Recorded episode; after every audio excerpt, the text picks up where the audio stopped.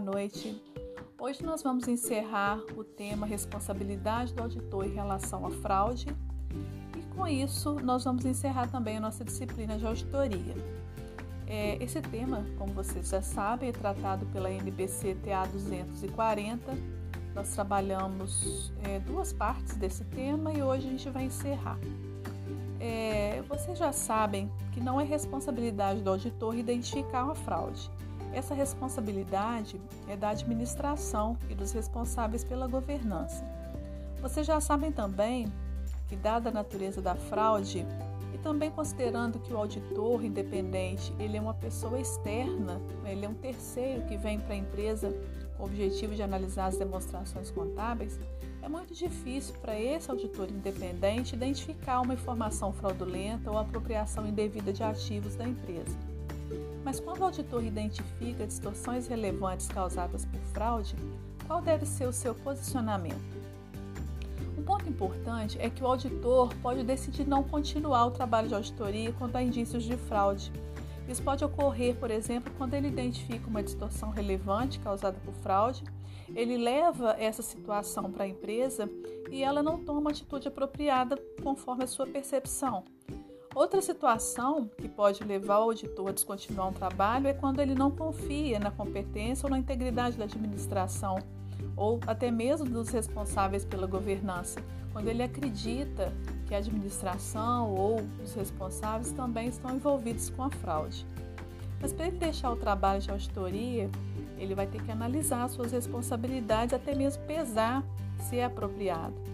E pode ser também é, o caso de ele buscar um aconselhamento legal para tomar essa decisão. Quando o auditor identifica uma fraude ou obtém informações que indiquem uma fraude, primeiro ele vai comunicar à administração, que é a responsável pela prevenção e pela detecção de fraudes, ou a governança corporativa, se ele, por exemplo, desconfia, tem indícios de que a administração esteja envolvida, ele leva isso para a governança corporativa. E mesmo que a fraude não seja considerada relevante, então, por exemplo, um desfalque pequeno feito por empregado já é um motivo para comunicar, a, é uma situação que deve ser comunicada à administração ou aos responsáveis pela governança.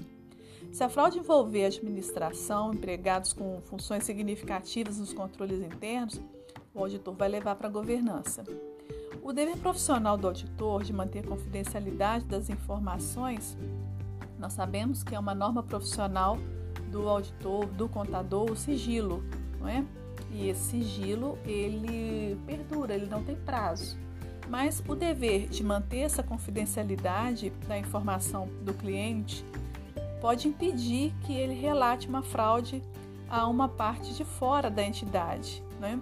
Mas, é, em algumas circunstâncias, a responsabilidade legal do auditor ela pode se sobrepor a esse dever de confidencialidade. No caso, por exemplo, de lesar, da fraude lesar a sociedade.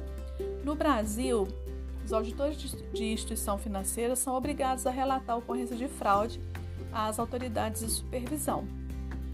Em outros segmentos, o auditor também deve relatar a distorção no caso em que a administração e os responsáveis pela governança deixem de adotar ações corretivas. Muito bem, eu espero que vocês tenham feito um bom proveito, tenham aprendido, tenham absorvido é, o nosso conteúdo de auditoria. Eu desejo para vocês sucesso e até breve, até agosto.